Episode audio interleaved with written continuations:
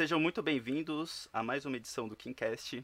Hoje estamos aqui para falar de Invencível e de todas as séries, pelo menos a grande parte das séries que estão saindo com a temática de super-herói, mas numa desconstrução, uma pegada mais adulta. Hoje temos a presença do nosso querido Gustavo. Olá. Da maravilhosa Kimberly. Boa noite. E eu, André pre é, preparando o melhor conteúdo para vocês, porque esse Invencível foi muito hypado, foi muito comentado. É uma série muito boa. Se você não assistiu, a gente vai tentar convencer você aqui hoje para assisti-la, porque ela é muito boa, muito legal.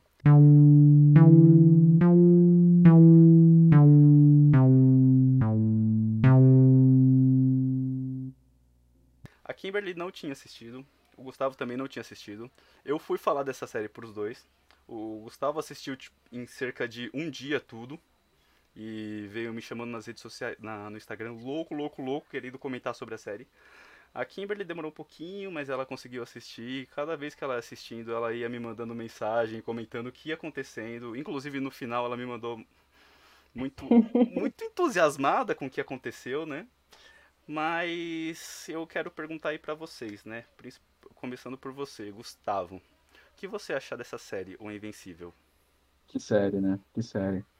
É, eu acho que, assim, partindo dessa onda que você mesmo comentou, de séries de herói, que estavam todas sendo live action, querendo fugir um pouco desse, dessa estética de quadrinho, é, Invencível traz a estética por ser totalmente animado, né? Por ser uma animação 2D ainda por cima, e traz toda, toda essa cena real mesmo falando sobre superpoderes, que, desculpa decepcionar vocês, não é de verdade. Mas ele traz isso de uma forma muito suave é, e também é, demonstra demonstra que essa, esse pensamento que quadrinhos são para crianças não, meio que acabou, né? Meio que acabou. Então, é uma série muito violenta, é uma série muito real, é uma série, na medida possível, né, claro, é uma série gráfica, né? É uma série totalmente gráfica em todos os sentidos. Eu assisti o Invencível por livre e espontânea pressão do André, né? Assim, eu sabia que tinha saído, mas assim, eu não sabia do que se tratava. Eu só vi o pessoal falando que era muito melhor do que The Boys. Só que The Boys eu assisti dois episódios e fiquei com preguiça, porque é uma hora de, de série, né, de cada episódio. E aí o André me indicou Invencível e eu falei, ok, eu vou dar a chance, né? Se eu gostar desse, provavelmente eu sigo com The Boys depois. E assim, eu vou falar que eu demorei um pouquinho para engatar, eu demorei um pouquinho para gostar, porque eu não acho que seja muito do meu estilo, assim, falando de opinião pessoal. Mas a série em si é uma série muito espetacular, cara. Ela é, assim, muito bonita de se ver. Toda a trama, todos os personagens, os heróis e a surpresa, né? Porque no primeiro episódio você já vê sangue escorrendo na sua cara, assim, tipo, toma. então é bem surpreendente, é bem incrível. E realmente eu fui engatar mesmo e gostar da série mais no final Principalmente no último episódio, quando eles meio que demonstram o que vem por aí, né? Todos aqueles vilões e o Império de Voltran, né? Eu acho que é esse o nome, Voltran. É... E, eu Viltron. gosto desse. Viltron, ok, obrigada. Viltron. Então eu gosto desse estilo mais assim, desse império. Como eu falei pro André, eu acho que isso me lembra um pouco de Star Wars, então eu engatei aí. Então a série tem muitas surpresas, né? Ela é uma animação e é como o Gustavo disse, quadrinhos eles estão aí não apenas para crianças, eles também podem ter uma classificação maior. Tanto que acho que os últimos dois episódios são maior de 18 anos lá no Amazon Prime. Então é uma série que você vê muita violência. E quando a gente vê né, o mais 18 ali indicando, a gente espera isso e a série entrega isso. Então é muito bom. Sim, é uma parte muito importante isso que você falou, principalmente porque eu queria acrescentar que essa série, ela faz jus à alta, alta classificação dela. Você tem o, o acho que são três episódios que são maior para 18, que são os dois últimos e o primeiro. Aí acho que o acho que o segundo ele já é 14, aí o, o quarto, o terceiro, o quarto e o quinto são para 16. Acho que é nessa ordem, não lembro agora, gente, me desculpa. Mas ela faz jus muito bem a isso, porque a violência gráfica que tem ali é muito boa. Tipo, o primeiro episódio que você vai levando ali, tipo, a vida normal ali do Mark, né, que é o, o personagem principal. Aí você vê ali ele, ele ganhando superpoderes, né, falando pro pai dele todo feliz, aí ele tem a vida na escola tal. E, cara, é tipo, você vai levando assim numa boa, assim como se fosse um desenho comum, sabe? Só que aí no final você é surpreendido de uma forma que você fica, mano, o que, que tá acontecendo? E tipo, você. É, na hora que começou ali a. A luta, vai, eu vou dizer já. Desculpa aí pelo spoiler. Mas a luta lá do Omni-Man com os Guardiões, você tipo, pensa assim, ah, não vai acontecer nada. Mas aí daqui a pouco você vê cabeças explodindo, você vê um monte de coisa que você fica, mano, o que, que tá acontecendo? E, mano, você fica. Com... Termina o primeiro episódio você fica. O que foi isso? E aí você já vai louco, louco pro segundo, que pelo menos foi o que aconteceu comigo. É, a Amazon lançou os três primeiros episódios, eu assisti os três assim numa tacada só, porque eu queria só saber o que ia acontecer. E, mano, depois eu parei porque eu falei, eu vou esperar sair tudo. Que foi até o que eu falei pro Gustavo, né, na época. Eu falei, eu vou esperar porque eu não vou conseguir assistir essa série um episódio por semana. Eu vou ficar muito ansioso, eu vou querer saber o que acontece. E foi exatamente o que aconteceu. Eu voltei a assistir, ainda ia sair o último episódio. Eu assisti todos os episódios de uma vez só, de novo, porque é muito bom. E aí no penúltimo episódio eu já fiquei hypado, fiquei, fiquei mandando mensagem pro Gustavo querendo saber o que aconteceu, o que, que ele tava teorizando, porque tava muito bom. E, mano, o último episódio foi ali uma recompensa muito grande. Tudo que a gente esperava na série, você teve o fechamento ali da primeira temporada com chave de ouro. Você fica muito puto com um dos personagens, porque ele. Mano, ele dá uma raiva assim do caramba. É, a Kimberly que o diga, né, Kimberly? E... Nem fale. e eu gosto bastante porque tem várias questões, né? É um filme, é tipo um, um desenho, né? Tipo, um desenho que levanta muitas questões assim de no meio do, lá do caminho você tem o, os vilões assim tipo mais de baixa classe né que ele até tem uma tem um cara que fala uma frase muito bonita que eu, eu gosto bastante que ele questiona o o o não o Mark falando que quando os heróis estão voando sobre a cidade eles não enxergam pro, os problemas lá de baixo tem lá embaixo. E eu achei muito legal ele mostra, ele mostra isso, toda a periferia, toda a pobreza que tem. E é uma coisa que é abordada e eu gosto muito na, na série, sabe? Tem a, a Eve Atômica também, que ela se dedica a isso, se dedica a não ter o glamour de um super-herói, mas sim ajudar quem precisa. E dentre outros temas que só torna essa série maravilhosa. Desculpa, pode. É verdade. o Andrezinho, ele tá empolgadinho esse episódio. Acho que ele tem muita coisa pra falar ainda. Ah, eu tenho, cara. Eu amo essa série. Eu, eu amei demais essa série. Me pegou de surpresa. Porque. Desculpa, mas o nome Invencível, você olha assim e você fala, mano, não vou assistir isso, mano. O Invencível, o que, que deve ser isso? Aí, aí você assiste você, caramba, mano, que da hora, mano. Que coisa boa. Fico, até emocionado. Sim, é, um dos pontos que você falou que eu gostei muito dessa série foi a questão do, do Mark como super-herói e como estudante do ensino médio, né? Então você tem ali a meio que a Liga da Justiça, né, do, do Invencível, só que feita por jovens. E aí você vê que eles têm que conciliar, tipo, o poder que eles têm com salvar o mundo de alienígenas. E, na verdade, também tem as situações de que você tem que salvar a vida do jeito que ela é né? Tanto que a energia atômica ela vai e faz isso. Ela ajuda pessoas que ela pode ajudar. E inclusive foi uma, uma coisa que eu falei pro André que eu odiei no Miniman, que foi quando o Mark queria ajudar o rapazinho lá da periferia e o Omni-Man falou que tipo isso era muito pouco para ele, pelo que ele podia fazer. Eu fiquei, mano, vai foder. É, não, é, a gente pode acho que comentar sobre o Omni-Man que se mostra um grandíssimo de um babaca ao longo da série, né? Um cara. Porque a gente consegue fazer vários paralelos é, com essa Liga da Justiça que existe lá. A gente tem o Homem-Man, que seria o super-homem, né, da DC, ou alguma coisa assim. A gente tem o Batman, tem o Flash, tem todo mundo lá. E mostra o quão otário poderia ser o super-homem se ele quisesse, né? Porque, como eles disseram, O, o Omni-Man não tem ninguém no nível de poder dele. É, então, o cara, ele é, ele se acha, ele é um babaca, e ele tem toda essa ideologia de superioridade, que depois a gente descobre que já vem da raça dele, né? Eu não sei o quanto de spoilers a gente pode entrar aqui, mas Fundo. toda, totalmente, totalmente. Então, o Omni-Man, ele é, tem uma história parecida com o Super-Homem, entre aspas, assim, ele é um alienígena que vem de um planeta e no começo parece ser uma coisa toda floreada, uma coisa toda bonita, que eles querem ajudar com os poderes, os planetas, os terceiros, né? Mas na verdade eles são uma raça de conquistadores. Então a gente descobre que o Omni-Man, que é o nosso super-herói, o nosso super-homem, ele na verdade é um cara que está preparando o terreno para uma conquista, né? Para uma eventual conquista. É, e quando a gente vai descobrindo isso aos poucos, porque a série não dá isso de cara. Ela não, ela deixa alguns indícios, mas ela não, não te dá de bandeja. Então você, é, o desenvolvimento dele, principalmente nesses 12 episódios, eu, eu acho um dos melhores da série.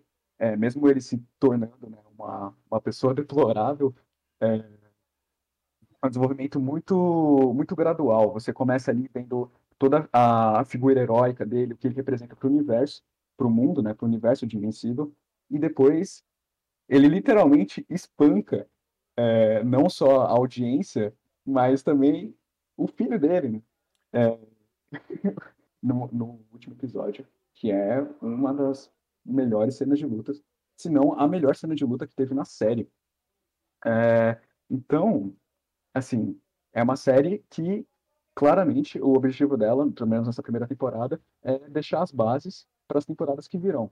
Então a gente já, já começa a descobrir as verdades sobre o Omni-Man, sobre os poderes do Mark, sobre alguns outros personagens, como por exemplo o Robô, que chama Robô, e, e a gente não sabe, a gente não sabe quais são as intenções dele. A gente não sabe quais, é, o que está ali por trás dessas pessoas. Então, o que essa série fez muito bem, pelo menos ao meu ponto de vista, é preparar o terreno. Eles prepararam o terreno para o que tem por vir, né? Exatamente, exatamente. Você falou duas coisas que eu gostei muito. Uma delas foi a luta do Mark com o pai dele, o Omni-Man, que eu não lembro de ter visto uma luta onde eu tive agonia. Porque ver aquilo, ver o tanto que o Mark apanhou naquela luta, tipo, eu tava, tava assim dentro de mim falando, para, para, por favor. Mano, tava muito brutal aquilo, sabe? E é tipo, eu acho que foi muito bem trabalhado ali graficamente, sabe? Eu vi que até mesmo quem já tinha lido os quadrinhos se impressionou e ficou contente com essa luta. E, mano, é uma, uma coisa ali que a produção trabalhou muito bem. Acho que em tudo ali, todo o aspecto gráfico, assim, a série entrega, assim, muito bem. E uma coisa, uma coisa que eu gostei bastante foi você ter falado dos personagens secundários. Que se tem uma coisa que essa série faz bem, é trabalhar os personagens secundários. Meu, você, tipo, da mãe do Mark, o robô, a menina monstro, o cara babaca lá que explode as coisas, que Rex. eu não lembro o nome dele. É o Rex. A, a, a namorada do Mark, a, a menina lá que eu acabei de falar o nome dela, a, Aí, a Ivy Atômica. O, o, o, o tiozinho lá, esqueci o nome dele agora. Você lembra o nome dele? qual? O tio. O que tem a. Isso, com a cicatriz. Cara, Ah, não, não. que foi, Kim? Você não gostou dele? Não, eu, eu falei o nome do. Ai, o cara que faz os, os, as vestimentas lá, não era ele, não. Ah, Nossa, eu esqueci o nome. outro que também foi muito bem aproveitado.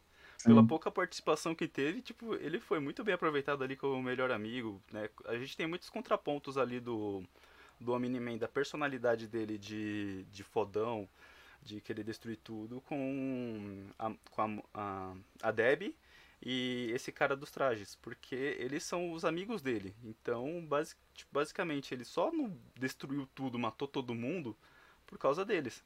E aí, no, e aí a gente vê que ele também tem um sentimento muito grande pelo filho dele, que é o Mark, né? Apesar dele ter dito... nossa, eu acho que... Outra coisa também que eu acho muito boa nessa série são os diálogos. Porque na hora que ele fala que a, ele considera a mãe do Mark como um cachorro, é, é muito forte aquilo. E aí quando o Mark também é, questiona a, a, existência dele para ele, ele fala assim, é, você é só meu filho, eu posso fazer outro.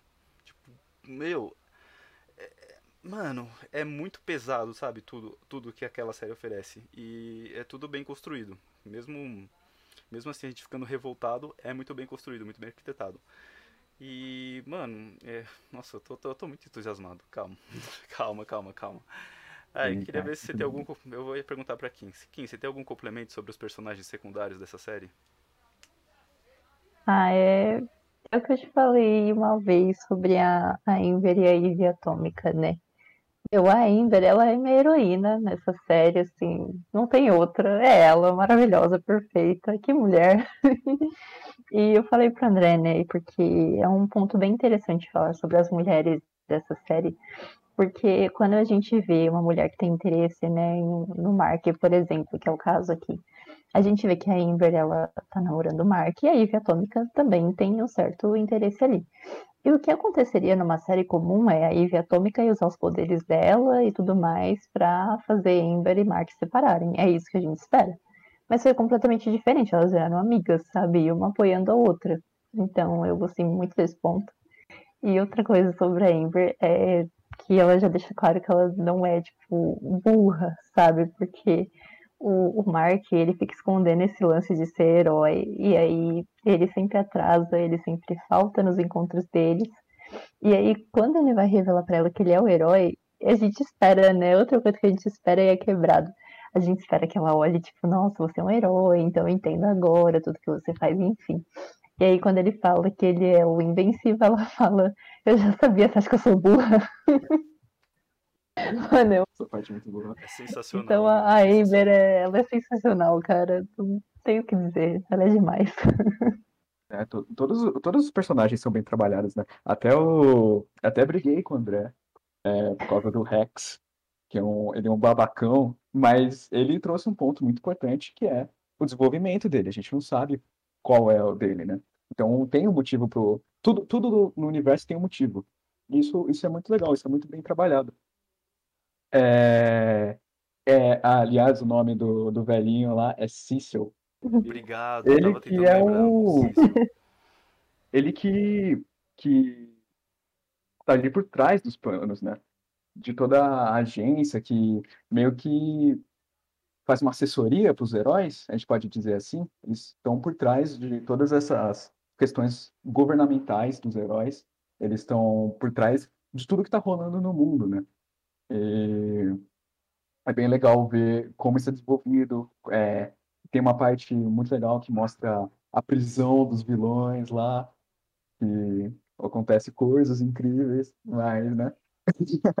então é muito legal ver que é, pa parece que ia, ia ser todo mundo muito solto, assim, mas traz um aspecto real de controle ali, caso uma situação dessa talvez existisse, né? É bem legal de ver isso também. O que traz pra gente falar, acho que seria legal a gente conversar também sobre os vilões. Porque tem vilões nessa série? Tem, tem. todo mundo é vilão e todo mundo é herói ao mesmo tempo. Então, isso é uma coisa legal. Nada é preto no branco, é todo mundo, todo mundo cinza. Todo mundo tem um, um negócio legal ali, todo mundo é gente boa, todo mundo tá lutando pelo dele, mas ao mesmo tempo tá interferindo na vida dos outros, né? É, o próprio Omni-Man tem isso, o próprio robô que é, é que é legal falar dele, porque ele é um robô, né? E robôs são legais. Mas além disso, é, na verdade, ele é um, como eu posso dizer, ele é um, uma massa. A gente descobre que ele, na verdade, é um, ele é um cérebro que ele, ele quer ter esse contato, né? Então ele ele se alia aos vilões, ele ele faz uma parceria com os vilões, que é uma coisa impensável para um herói fazer. Impensável. Como que esse cara vai, vai fazer uma parceria com um vilão? Porque ele tem um interesse próprio. E a série, ela é assim o tempo todo. Todo mundo é um, é um cinza. Todo mundo tem o seu lado bom, todo mundo tem o seu lado ruim. Nada você fala assim, não, esse cara é do bem, esse cara é bonzinho. Não tem isso. E o que é uma, um aspecto legal que deixa, é, faz a gente se identificar mais né, com, com todos os personagens. Deixa esse aspecto mais humano. verdade, é verdade. Agora que você falou. Tem uma coisa do robô que eu preciso falar sobre, gente. Pode falar, pode falar. É rapidinho, é um adendo desse robô. Que quando ele vira ser humano, né? Porque ele faz esse acordo, porque ele quer um corpo, né? E aí ele vira um adolescente, porque assim ele consegue meio que flertar com a menina monstro. Tipo, mano. Que? Foi, foi louco. A mente de robô dele fez total sentido. Total Sim. sentido. Olha. É, Olha. É. É. É. Eu gosto. Eu, eu, não, eu, eu gosto de, de como a série deixa a gente perdido assim, sem, sem resposta, né? Uhum. Porque do jeito que a gente vê, o Gustavo mesmo falou que a gente tem a cena da prisão, a gente só vê ali o, o robô arquitetando um plano pra libertar dois dos prisioneiros. E aí a gente fica, ué, mas o cara tava combatendo o- os alienígenas agora há pouco e agora tá ajudando os prisioneiros, o que tá acontecendo? A gente fica sem saber se ele é bom ou se ele é mau. E isso é legal porque é, é trabalhado isso em vários personagens. A gente tem aquele demônio que é o detetive lá, que ele é muito bom. Ali a gente não sabe qual que é a dele, se ele é do bem, se ele é do mal. E aparentemente ele tá ali por uma missão que ele quer é, desmascarar o que aconteceu com os guardiões. Que é- ele quer entender o que aconteceu lá, desvendar o mistério. Mas a gente não sabe de que lado que ele tá. O Cisso, ele não gosta dele. A gente só sabe disso. Tanto que aí que a gente fica com um pouco de dúvida sobre o Cisso. Se a gente- o Cisso é do bem ou se ele é do mal.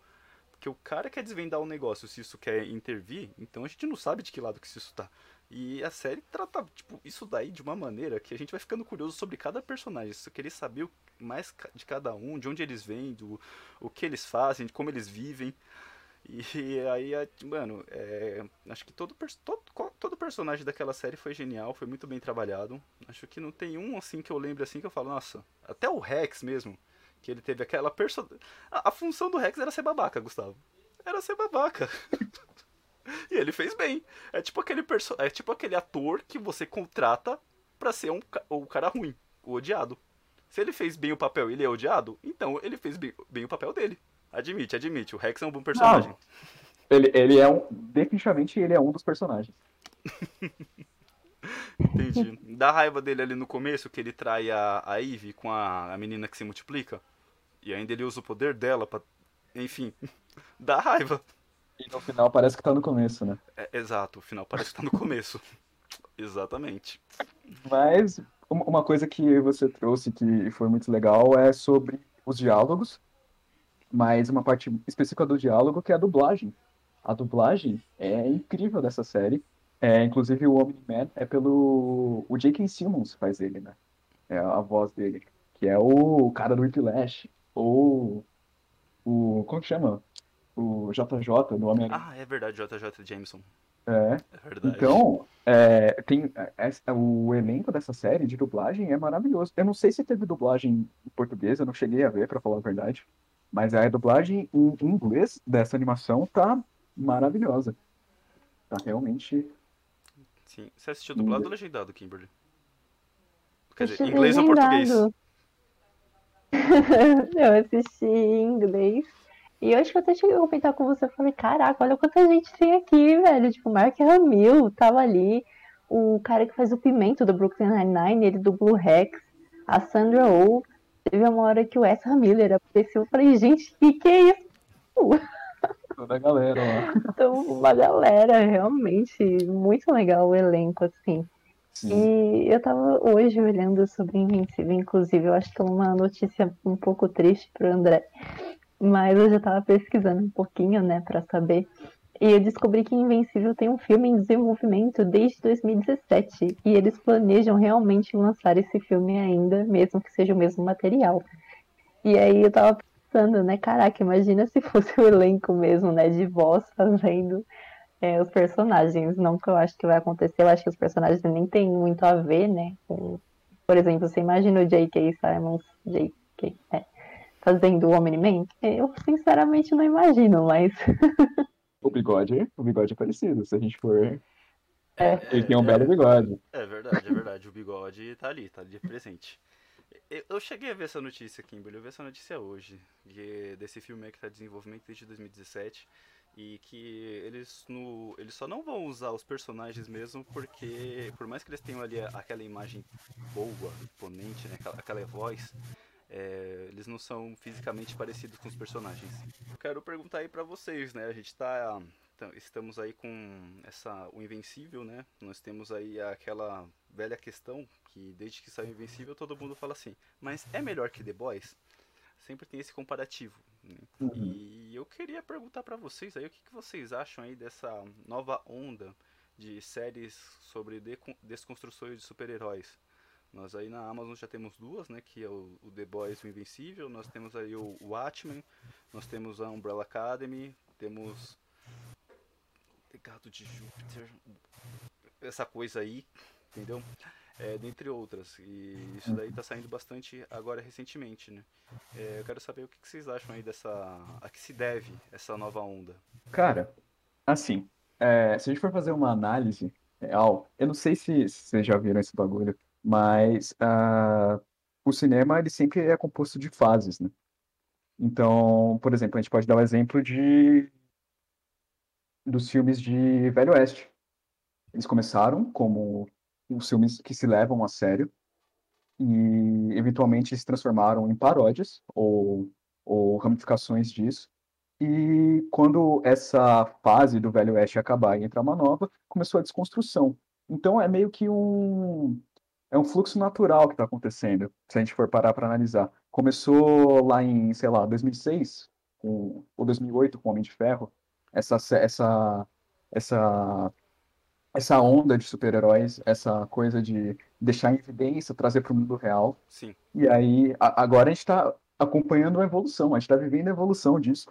Então, é, é, um fluxo natural e é um fluxo muito gostoso de, de, de sentir, né? Porque é, parece que veio na hora certa a gente tava ficando saturado de tanto filme de herói, de tanta fórmula. E aí os caras pegam e quebram essa fórmula. Primeiro com talvez The Boys, com Watchmen, com Watchmen, porque Watchmen já era um filme um pouco mais violento, né, de heróis. É... Eles começam a quebrar essa fórmula com, com sentidos diferentes. É, se a gente for parar para comparar The Boys e Invencível, é, eu acho que não tem como comparar se uma é melhor que a outra, porque as propostas são diferentes. Nos The Boys, a gente está acompanhando a galera que está contra os super-heróis. A gente está do lado de fora deles. Aqui a gente está dentro. A gente está tá, tá mostrando a realidade deles, como que é, como que tem todos os, os esquemas, né? Como que é sujo por dentro. E a gente vê isso do lado de dentro. Já no, no The Boys, a gente vê isso do lado de fora. É, e o Homelander é muito mais filha da puta que todo mundo. É, Cara escroto. Mas tudo bem, desculpa, não queria falar palavrão, mas esse cara é um cuzão. e, e, claro, tem aspectos que são parecidos. O super-herói, que é o super-homem, que é o cara do mal, tem. É, é, é, acho que é legal, inclusive, falar, eu sei que não é uma série, mas tem um, um filme. É, agora esqueci totalmente o nome. Que é a mesma premissa do, do super-homem, mas a. Nossa, vocês sabem qual é? Não que é a criancinha fica do mal. Eu sei. Chama-se Dragon Ball. Não, nossa! Cara, Dragon Ball, eles todos. Acho que é Brightburn, alguma coisa são assim. Do, são dois alienígenas que chegam ah, à Terra, tá. criança, crescem e.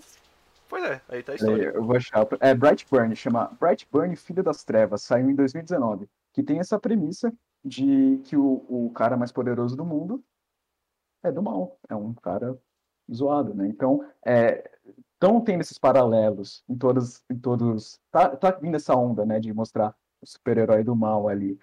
É, mas eu, eu, eu, não acho que, que uma é melhor que a outra. Eu acho que a proposta é diferente. Exatamente. Quer, você quer falar agora, Kim? Ah, o que eu tenho pra dizer é que, assim, desde que eu comecei a assistir o Invencível, eu falei pro André, cara, isso daqui é muito Adult Swim. Então, assim, quem esperava a madrugada no Cartoon Network pra assistir Adult Swim, tá vibrando nesses tempos, assim, porque, né, a gente é meio louco, assim, da vida. então, é, é uma pegada muito Adult Swim, né, que é aquele, aquele negócio de animação para adultos ou algo do tipo. A gente sempre teve esse preconceito, preconceito, estereótipo, enfim, de que super-heróis era coisa para adolescente, era coisa para criança, e hoje, graças a Deus, a gente está desconstruindo isso, a gente está vendo que não é bem assim, e tanto para Vingadores quanto para essas coisas mais sangrentas e violentas que são realmente feitas pensando no público mais adulto, né, censurando e tudo mais. Então, assim, galera do Adult Swim tá vibrando no sangue. e eu só assisti dois episódios de The Boys mas é o que o Gustavo falou, são propostas diferentes, né? Então, às vezes, tá falando que é melhor, eu sinceramente não sei dizer por quê, porque os dois têm uma violência ali, os dois têm personagens muito incríveis, enfim.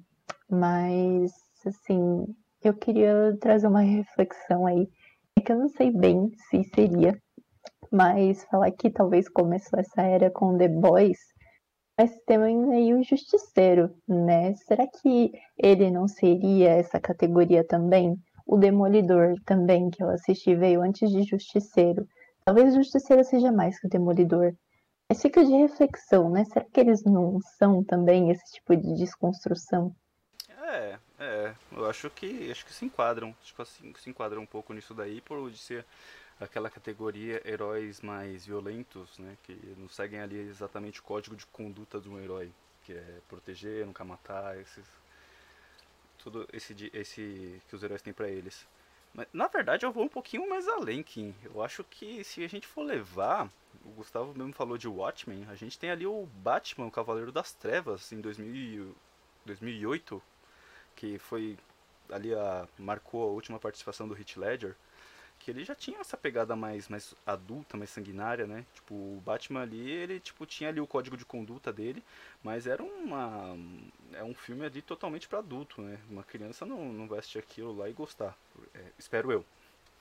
Mas é, entrando um pouquinho nisso daí, eu queria só falar um pouquinho de vocês dois falaram, eu também, eu acho que essa frase vem acompanhada, né, dessa pergunta aí de quando alguém fala assim, é verdade que Invencível é melhor que The Boys? Aí a gente fala assim, são propostas diferentes. E eu tenho para mim que essas propostas são diferentes porque no The Boys você, como o Gustavo disse, você tem ali um ponto de vista diferente, né? Ali você tá em um você é o herói, no outro você é a população. E eu acho que você tem ali um, um, um, macro e um micro, sabe? Ali no, no The Boys você tem ali um micro, que são super-heróis que são gerados através de uma substância. Você não vai muito além disso. O Invencível já é uma coisa que chuta o balde, já tem mutante, já tem alienígena, é, seres de outro mundo, seres do inferno, já tem gente de, de todo lado. Então, tem clones robôs, sabe? Tipo, o Invencível eu acho que tipo, é uma coisa assim mais exacerbada mesmo. É mais para você viajar. Enquanto o The Boys tem ali a proposta, a proposta mais fechada. Então acho que isso daí é a principal diferença entre as duas, né? E também é o que o Gustavo falou, né? Do, dos lados opostos. E, bom, eu quero saber a opinião do Gustavo agora sobre esse comentário da Kimberly. Você acha que Justiceiro, Demolidor e Batman se enquadram nesse aspecto? Bom, eu não assisti nenhum deles, tirando o Batman. então, peço perdão pelo vacilo, mas eu acho que sim, eu acho que sim. É, é, o início, né? Tem que começar de algum lugar. Com certeza a galera, quando viu que Justiceiro, que Demolidor fez um sucesso, teve um retorno, um retorno, eles começaram a perceber que, pô, beleza, tem público para essas séries mais adultas, tem público para explorar, né? Porque, querendo ou não, os caras não vão fazer um negócio porque é legal. Eles não fizeram Invencível porque é legal. Eles fizeram porque vai dar grana pra eles. Então, é isso, né? É, o, eu até tinha esquecido, na verdade, do, do filme do Batman, que trouxe, né? Esse aspecto totalmente realista. Essa coisa... Essa coisa... Nossa, olha, o Batman, quando ele toma porrada, dói nele. Olha só que coisa estranha. E aí, eu acho que é toda essa evolução. com, com Demolidor, com Justiceiro, eventualmente com The Boys. É toda essa evolução de mercado e, e de público também, né? Porque o público vai evoluindo. Tem uma hora que o cara não, não aguenta mais ver lá o, o Batman socando e aparecendo Paul no, na, na tela. Então, quando o público amadurecendo, é, traz essa necessidade de mudança, traz essa necessidade de, de deixar a coisa mais realista, né? Então, sim, eu acredito que é, Demolidor, Batman, é, Justiceiro foram todos é, muito necessários para o que está acontecendo hoje, está acontecendo. Sim, é verdade, total, total, mano, total. E, cara, você falou de Batman, eu tava. na minha cabeça só veio ali o contraste de do Batman do Nolan, que antes dele veio o Batman e Robin. Então, tipo, você tem um contraste enorme ali dos dois, né? Dos dois filmes. Um você tem a pegada mais realista e o outro você tem a pegada Batman e Robin. Que a gente já fez um vídeo aqui sobre isso, tá, gente? Quiserem, acessem aí no, no Instagram, tá? Que nós já descascamos ali sobre esse filme. Que eu gosto muito, inclusive, mas nós já descascamos sobre ele. Sabe, sabe o que, que eu lembrei também? De Constantine. Nossa, é verdade, né? Constantine, que é de HQ, né? Do Constantine, olha só. E, cara, tinha lá o Keanu Reeves, tinha temas super adultos, porque tu- Constantine é super adulto. E foi um, foi um, foi um, foi uma ajuda, né? Com certeza. Puta, mano, Constantine, tipo, tem uma das minhas cenas favoritas ali, que é quando o Constantine morre no final. Que aí o próprio Lúcifer vem buscar ele. Ele, ele fala, mano, você é tão importante que eu fiz, fiz questão de vir aqui te buscar. Aí ele, beleza, mas seu filho tá ali na outra sala. Aí tem toda aquela parte lá de tirar o, o filho dele, né? De desarmar toda a trama.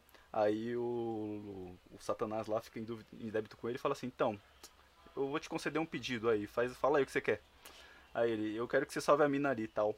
Aí ele, você não vai querer que eu salve você? Aí ele, não. Então tá bom, salvou a mina. Aí começou a levar ele pro inferno. Aí não conseguiu porque ele tinha feito sacrifício, né? Ele tinha dado a alma dele, tipo, a gratificação dele, tipo, pra outra pessoa. Aí constou como sacrifício e ele tava indo pro céu. Aí o Satanás cura ele pra ele ficar na terra e provar que ele pode ser ruim que ele tem- merece ir pro inferno. E eu adoro essa cena. E, e tentaram fazer, né? Tentaram fazer o, o- a série de Constantine. Sim, Acho que durou uma temporada ou alguma coisa assim.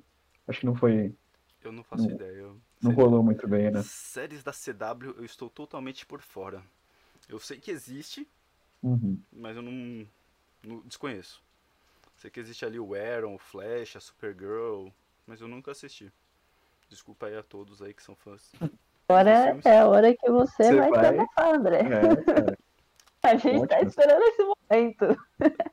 É que esse assunto me dói, me dói. Porque do fundo do meu coração eu queria que essa série fosse boa. Eu tinha ali uma expectativa, sabe? Eu tava torcendo ali, chegou no Netflix ali, eu, no, no primeiro dia eu já enchi os olhos falei, chegou, chegou, mano, essa série que tá prometendo tanto. Até que eu ainda mandei mensagem pro Gustavo, falei, então Gustavo, tô assistindo aqui o primeiro episódio e tal. Tá da hora. E ficou ali. Meia hora depois, Muito engraçado. O André mandou essa mensagem. para. Aí eu falei, cara, tá gostando? Ele assim. Sabe quando você dá. Então, deixa eu te contar um negócio. É, é, é. É porque assim, tipo, o primeiro episódio, você tem ali, você tem ali a, a apresentação de tudo que acontece, né, de todos os heróis, você fica, ah, beleza, né? Tal, ele levanta ali um, uns questionamentos legais que é sobre o, o legado dos super-heróis mais antigos sendo passado para os super-heróis jovens e de todos os os, os conceitos que eles têm daquela época, né, de você ser aquele super-herói ícone, né, ser aquele super-herói que protege as pessoas, que não mata, tudo. E aí você tem tipo todo o contraponto dos super-heróis mais jovens na realidade de hoje, né? Que hoje em dia tá- é muito mais difícil você fazer isso, porque os, os bandidos, os, os super-vilões estão muito mais cruéis. E aí, tipo, acho, eu não lembro eu tô totalmente perdido na cronologia dessa série, porque eu não lembro que episódio que aconteceu o quê, porque não lembro, não faço questão. Mas tem uma luta, que é uma, uma super luta ali de vários heró- heróis contra um super vilão. E. Bom, é isso que acontece que o vilão mata dois dos super vilões lá e, tipo, pra o menino, que o pai dele também é super-herói, ele tá em perigo, né? Que o, vil- o super vilão vai matar ele pra salvar a vida do pai dele, ele acaba matando o super vilão. E aí o pai desse menino fica putaço com ele porque ele acabou de quebrar o código de conduta dos heróis. E aí você fica, ah, tá, beleza, tipo, é uma discussão legal, né? Aí você vê ali que é, tipo, esse assunto vira público, aí a, a cidade que eles moram, 78% das pessoas é a favor da atitude que ele teve de matar o super vilão, e enquanto os heróis mais velhos são, são ali contra isso daí. Então, é uma discussão assim que eu achei interessante, não achei tão original, mas eu achei interessante eles abordarem tipo, e falarem assim, a gente vai cuidar especificamente disso. Só que o problema é que eu, eu, eu não lembro, é, sério, eu não lembro se é no segundo episódio, mas eles começam, tipo, parece que é um spin-off em cima da série, que ainda nem começou, porque a, acho que no segundo ou no terceiro episódio esses personagens somem, você começa a ver a história da filha do, do herói principal, junto com um cara que você não sabe quem é. Aí depois você descobre que o cara é filho de um super vilão, aí ele se relaciona com a filha do, do, do maior super-herói que tem lá. E aí enquanto isso, enquanto isso tudo acontece, você tem uma você tem uma outra linha narrativa passando que é a como os heróis ganharam os poderes. E, tipo, mano, parece que assim, eu fiquei com a, com a impressão de que os caras, os editores dessa série, pegaram as cenas e jogaram tudo no Premiere de qualquer jeito. Falaram, to, toque as cenas e vai, vai seguir assim. Porque, mano, as cenas as cenas cortam de, um, de, um pra, de uma para outra, não tem coligação nenhuma, você não entende nada. Os diálogos são muito ruins. Assim, você não se entretém, você não tem um diálogo marcante. Eu saí daquela série sem nenhum diálogo marcante, assim, tipo, que eu olho assim e falo, caramba, né, mano? Tipo, isso foi um conceito legal que ele levantou, mas não tem, sabe? E, mano, é, é triste, é triste. Tem uma, tem uma, uma coisa que eu gostei ali, que foi uma sacada de audiovisual, porque as cenas modernas, não que seja original, mas eu já vi, eu já vi isso em outro lugar, mas eu gostei que as cenas modernas, elas têm o formato o widescreen, né, que é o 16 por 9, e as mais antigas têm o 4 por 3, né, que nem já foi explorado em WandaVision. Por isso que eu falei que não é original. Mas eu, eu gostei porque deu para identificar ali onde que período de tempo que eles estavam falando. Não que fizesse diferença que eu tivesse interessado, mas fez ali a, fez ali a diferença. Então, mano, aí de, depois disso só, só ladeira abaixo. Depois quando volta a acho que lá pro quinto, sexto episódio que voltam a tratar dos super-heróis antigos, né, que, do, do, desse negócio todo do conceito de matar ou não matar, que mostram os super-heróis ali do primeiro episódio, você já, tipo, já tá desconexo total da série, mano. Você, tipo, tá... Não. Tanto que quando, quando isso tudo acontece, tipo, parece que a, série não anda. Parece que a série, tipo, tá dando voltas no mesmo lugar. E, tipo, no, quando ela vai realmente andar, que é só no, no, penúltimo, no último episódio, você, tipo, já tá... Hum, ok, aconteceu isso. Tanto que tem um plot twist lá que o vilão é quem você não esperava, mas, tipo, você... Hum, tá, legal. É um desânimo que me deu dessa série, gente. Eu não queria decepcionar, mas essa foi ali a minha, a minha impressão que eu tive sobre isso, sobre essa série toda, que eu fiquei muito decepcionado. Eu tentei ali assistir com bons olhos ali, tipo aquele, aquele espectador esperançoso de não, agora vai, agora vai ficar bom, só que não foi o que aconteceu. É, foi o que eu falei, as atuações também não, não ajudam muito, você ali não tem uma, uma atuação que destaca assim pro bom. A maquiagem é aquilo que vocês veem na capa, não vou dizer, e os, o CGI também não favorece muito. As cenas de luta, assim, não são ruins. Não é a pior coisa que eu já vi. Até porque a série ela tem ali a proposta de você trabalhar mais o diálogo e as questões, mas também não foi bem feito. Então, essa é a minha opinião sobre a série. Como você se sente agora, André? eu me sinto melhor me sinto melhor em ter de desabafado isso, porque, cara, foi triste. Foi a primeira série que eu lutei para chegar no final. Que eu já tava ali no, no, quinto episódio já chorando já, falando, ah não, mano. E é uma série que foi uma coisa engraçada que eu falei pro Gustavo, que apesar de ser ruim, ela me ajudou. Porque graças a essa série eu consegui responder todo mundo que eu tinha no WhatsApp e no Instagram. De tão ruim que foi, eu só ficava, eu só ficava com o celular na mão. Então eu te agradecer essa série. Parece que vem pra bem. Exato. Ah, mas é, é isso, gente, é isso. Vocês têm alguma série também que vocês queiram desabafar aí, que vocês não gostaram, ou só só eu? Cara, nesse nível eu acho que não. eu acho que te marcou, né? Essa te, te marcou. Ainda bem que eu É. salvei vocês, né? Vocês estavam querendo assistir, né? Sim. Perguntando se era boa e tal. Sim, cara, você fez a boa dessa vez aí. Sim. Sim. Mas o problema é que não sou só eu, né? Você tem aí, tipo, você vê muitas, muitos lugares, pessoal é, destruindo essa série. Eu fui ver uns comentários recentemente aí e tá, tá, tá feio o negócio. Sério? Bom, bom, enfim, né? Enfim. É, fal- é planejamento. Falta de planejamento isso. Você tem. Eu vi que o principal defeito foi que o, o, o HQ era muito curto e eles quiseram esticar. Esticar, esticar. Aí é por isso que dá esse, essa impressão que a série anda. Quer dizer, não anda e na real ela não anda mesmo. Então é isso. Mas tem quantos episódios a série? Até então tem oito, a primeira temporada. É, com oito episódios, a galera teve que esticar. Oito episódios. Oito episódios. Oito episódios de uma hora, não é? Oi? São aqueles oito episódios de uma hora, não é? Isso. 40 minutos, uma hora, eu não lembro agora, mas deve ser isso mesmo. Gente, 20 minutos você resolve, tá tudo bem. Tá tudo bem fazer uma série de 20 minutos, não tem problema nenhum. exato, exato. Não, na verdade, você. Na verdade, a- a- essa primeira temporada toda você compactava ali em dois episódios, no máximo três, tava bom. Fazia uma série ali com três. Vira um Black Mirror da vida. Três episódios, tá, tá bom, ninguém reclama, espera pra próxima. E é isso. É, eu fico pensando só se fosse aquele formato antigo das séries, né? Que você tinha 22 episódios por temporada, e 22 episódios de 40 minutos. Imagina o sofrimento. Mano, era. Mano. é, É. Era doído. Era doído. Mas é. Tá, uma coisa que eu queria falar, eu gosto desse novo formato aí de oito episódios. Tipo, o que eu acho perfeito, oito episódios a cada seis meses. Eu gosto disso. Porque. É bom mesmo. É, porque, mano, naquela época lá que era 22 episódios, mas aí era uma vez por ano, tinha vez que a série voltava que você ficava, mas quem é esse cara? Eu não lembro dele. Entendeu? Tipo, Game of Thrones foi assim.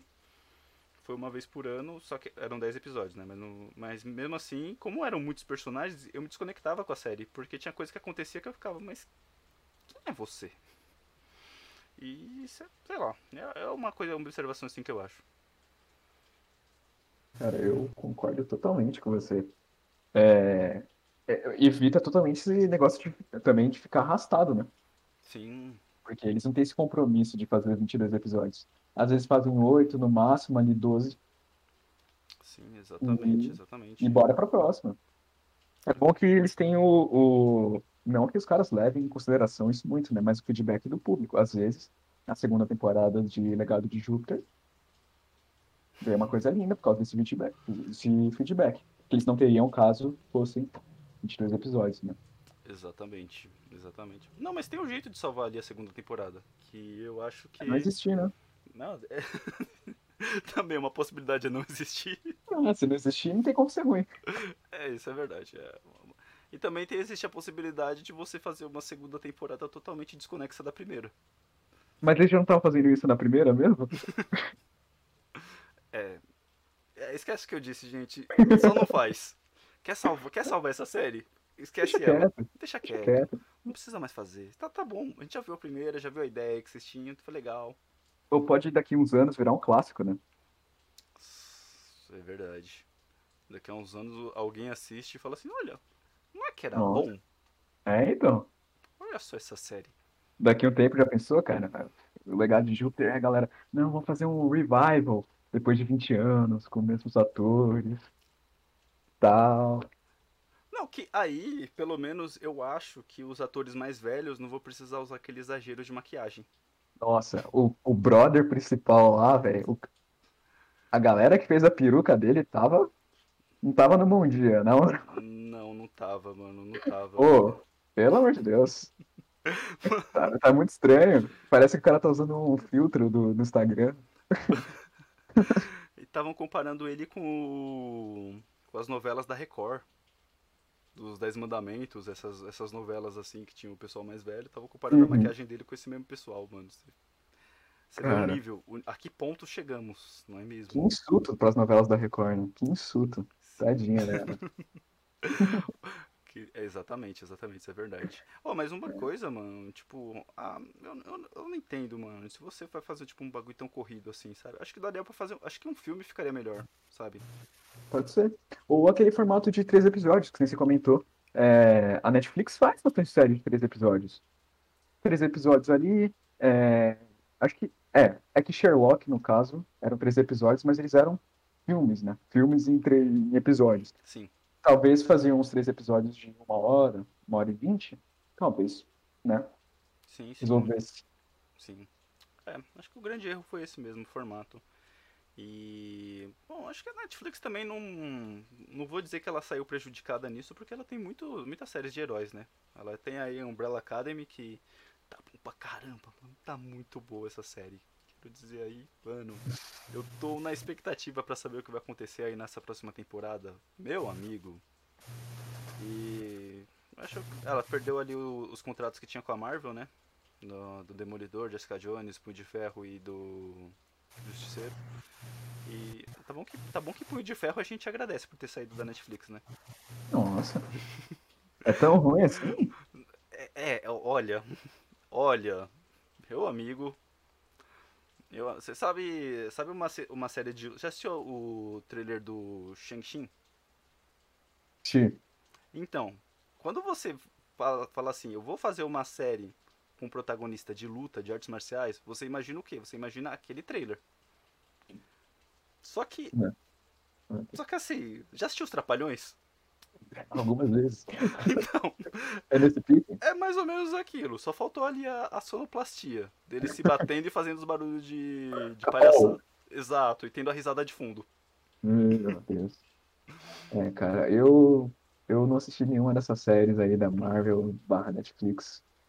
E, e- e acho que tá tudo bem. Não sei se eu saí perdendo muito. Não, tem, tem ali o. Tem ali que são boas. O Demolidor é bom. Muito boa. O Justiceiro eu não consegui assistir, infelizmente. Jessica Jones é muito bom. O Luke Cage eu gostei ali, eu assisti a primeira e a segunda temporada. Eu acho que eu peguei mais a primeira. É, porque eu, a primeira, tipo, assim, tirando o final, ela é muito boa. E. A Demolidor eu já falei que é maravilhosa. É, a única coisa ruim, assim, que peca em conceito Netflix ali em relação às séries da Marvel é quando eles tentaram unir todos. Que eles fizeram ali aquele famoso filme Os, é, Os Defensores. Cara, mano, o filme é ruim. Ah, Quer dizer, É a série é ruim. As, as, mano, é que, assim, uma coisa que eu tenho. Outra que eu vou desabafar agora. Virou uma terapia isso pra mim, essa, esse, esse, esse Kimcast de essa edição. Por quê? Por quê? Porque você tem ali, você tem uma série de oito episódios. Você tem a premissa inicial, que você já mostra ali no trailer, de juntar os quatro heróis da Netflix, que eram as quatro franquias que estavam com ela. Você mostra os personagens se juntando no terceiro episódio. Mas a série tem oito. Você mostra no terceiro. Pra quê? Por quê? Por que a gente tem que esperar tanto pra, pra, pra eles se, unir, pra se unirem? Uhum. E. ah.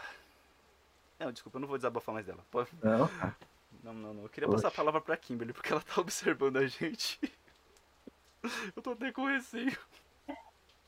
Ai, gente, eu não tenho muito o que falar mesmo, porque eu não, não assisti nada. Eu concordo sobre esse formato, né? De às vezes você.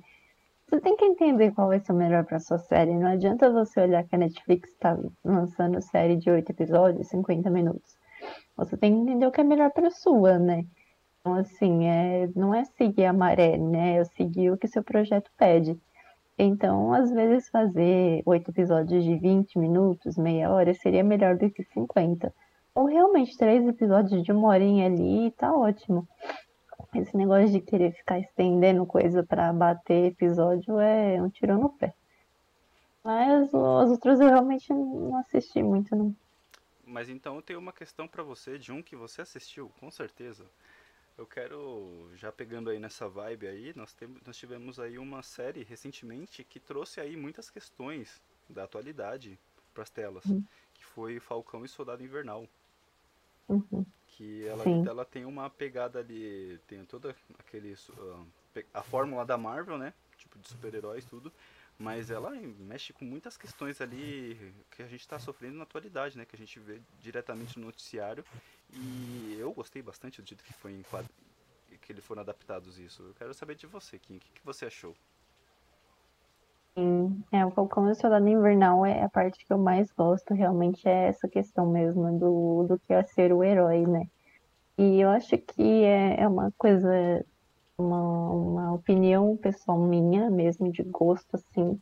Porque tanto no Invencível quanto no Soldado Invernal, as partes que eu mais gosto realmente é quando mostra a realidade de um super-herói. Então, o Soldado Invernal, ele realmente demonstrou muito isso, demonstrou que até os heróis passam pelos perrengues que a gente passa. Então, foi pontos muito fortes que a gente nunca tinha visto antes na Marvel. Então, abordar mesmo o racismo, né, ele foi muito bem abordado. E também questões como você não precisa salvar o mundo de alienígenas, né? Não é isso que te torna um herói, mas salvar as pessoas da forma que elas estão hoje e levar elas para um lugar melhor, já que você tem essa oportunidade. Então, Falcão e o Soldado Invernal também tem essa questão mais humanizada, e é bem legal de se ver. Sim. Sim. Você chegou a assistir, Gustavo? Não. Desculpa. Não, tudo bem, tudo bem, mano. Mas, mas tá na lista, tá na lista. É... O bagulho é que eu preciso assinar Disney Plus de novo. Eu tô esperando sair o, o do Loki, que eu quero muito ver o do Loki, pra pegar e zerar todos de uma vez. Terminar a WandaVision, é... ver Falcão Soldado Invernal, ver o Loki. Sim. É, eu só queria dizer que, tipo, Falcão e o Soldado Invernal foi uma grata surpresa para mim, mano. Porque eu não esperava que eu fosse gostar tanto dessa série quanto eu gostei. E, cara, que série fantástica ali para levantar alguns pontos muito importantes. Eu acho que o, o principal deles foi você ter ali o símbolo da América como um loiro de olho azul. E você não poder ser um negro, símbolo da América sabe? Isso daí é uma coisa que eu acho que a série levantou muito bem, né, com essa a, a parte que o Sam, o Steve Rogers, nosso querido Capitão América, passa o escudo para o Sam Wilson. Então eu acho que ele pegou ali num ponto muito forte, né? Porque na visão de todo mundo o Sam só ia pegar o escudo e virar o Capitão América e é isso. Mas aí ele tem essas questões pessoais dentro dele e todo esse racismo estrutural, né, de você ter o símbolo da América personificado de uma certa forma. É, dentre outras coisas assim que tipo foram tratadas ali, como por exemplo o racismo no, no dia a dia, porque você tem ali uma cena do do Sam e do do Bucky na rua e aí eles estão tendo uma discussão mais acalorada e aparece um policial e aparentemente ele ignora totalmente a existência do Sam por ele ser negro e só pergunta pro Buck se está tudo bem, se está acontecendo alguma coisa. Até então o Sam é inexistente. Até que ele, o, o outro policial que está com ele fala assim: então, ele é o Falcão. Aí a partir desse momento o Sam começa a existir para ele. Ele pede desculpa pro Sam, ele fala: não, desculpa, eu não sabia que era você, tal, tá tudo bem aí tal.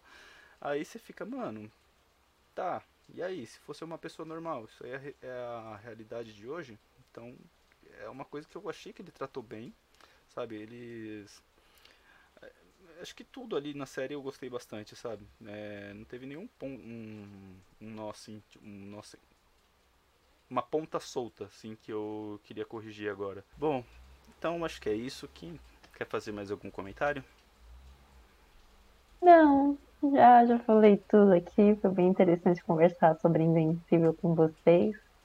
Então, muito obrigada aí por mais um episódio do Fincast. valeu, valeu, obrigado. Queria agradecer muito ao Gustavo aí pela presença. Eu queria agradecer a vocês, foi muito legal conversar sobre, é, expor um pouco da mendice que existe em todos nós, não é mesmo? E muito obrigado pelo convite, novamente. Tamo junto, você será sempre bem-vindo, meu amigo. Quero dizer isso para você, as portas estão sempre abertas. É, então é isso, galera. Muito obrigado aí pela presença. É, a gente agradece muito aí por esse bate-papo e até o próximo Kimcast. Até o próximo Kimcast.